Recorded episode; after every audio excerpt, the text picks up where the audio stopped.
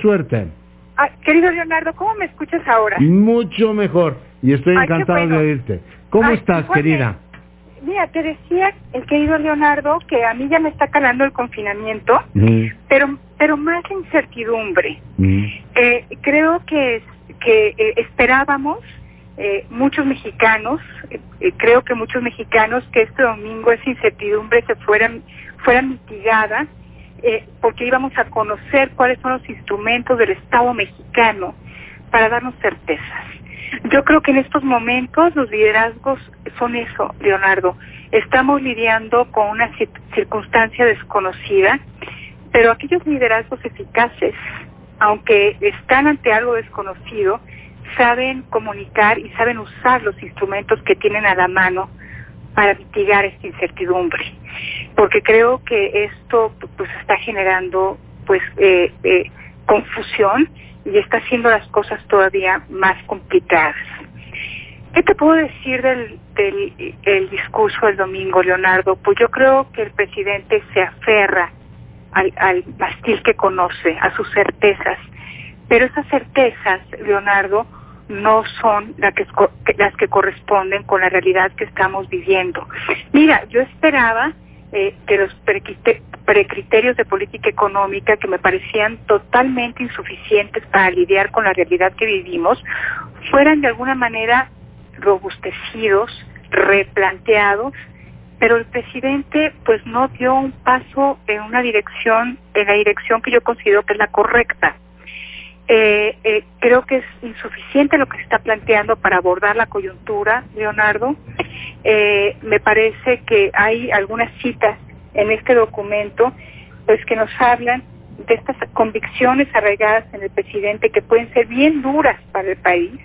Cito una, dice privilegiar activos financieros del sector público con la finalidad de minimizar el uso mayor de endeudamiento. Esta fijación del presidente que deuda es terrible, que el endeudamiento es lo peor que le puede pasar al país, a mí me parece que que eh, liquidar activos es mucho más grave, Leonardo. Este anuncio que se hizo de la liquidación eh, de los fideicomisos, todavía no tenemos claro cuánto va a ser el monto, quiénes van a ser los perjudicados, cómo se va a mitigar los, los efectos de que se liquiden, pero bueno, esto, es- esto se refrendó el domingo. Otra cosa que se refrendó, que estaba en los precriterios, dice el gobierno de México reitera la importancia de Pemex como activo estratégico de nuestro país y evalúa medidas de apoyo adicionales a las ya implementadas.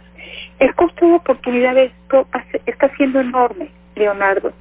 Esta fantasía de querer recuperar la soberanía energética, de poner a las empresas productivas del 65 mil Estado, millones a Pemex en este contexto, Edna.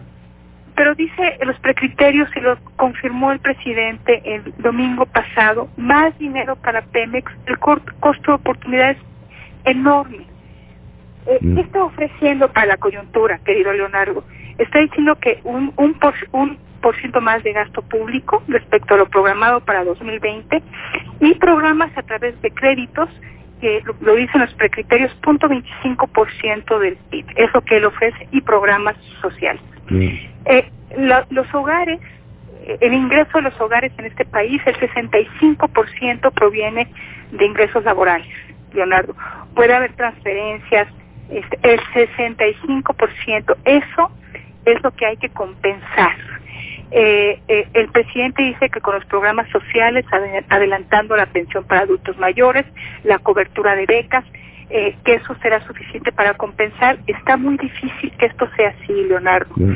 Eh, creo que hay, se, se está subestimando el alcance de los programas sociales del presidente y decirte que a la fecha no conocemos todavía sus reglas de operación. Algunos de ellos ya tienen la obligación de presentarlas, eh, pero por esta coyuntura se ha retrasado. Entonces, bien a bien no sabemos si estos recursos están llegando a las familias y será difícil. Ya que viste el compense- escandalazo con Sembrando Vida, ¿no?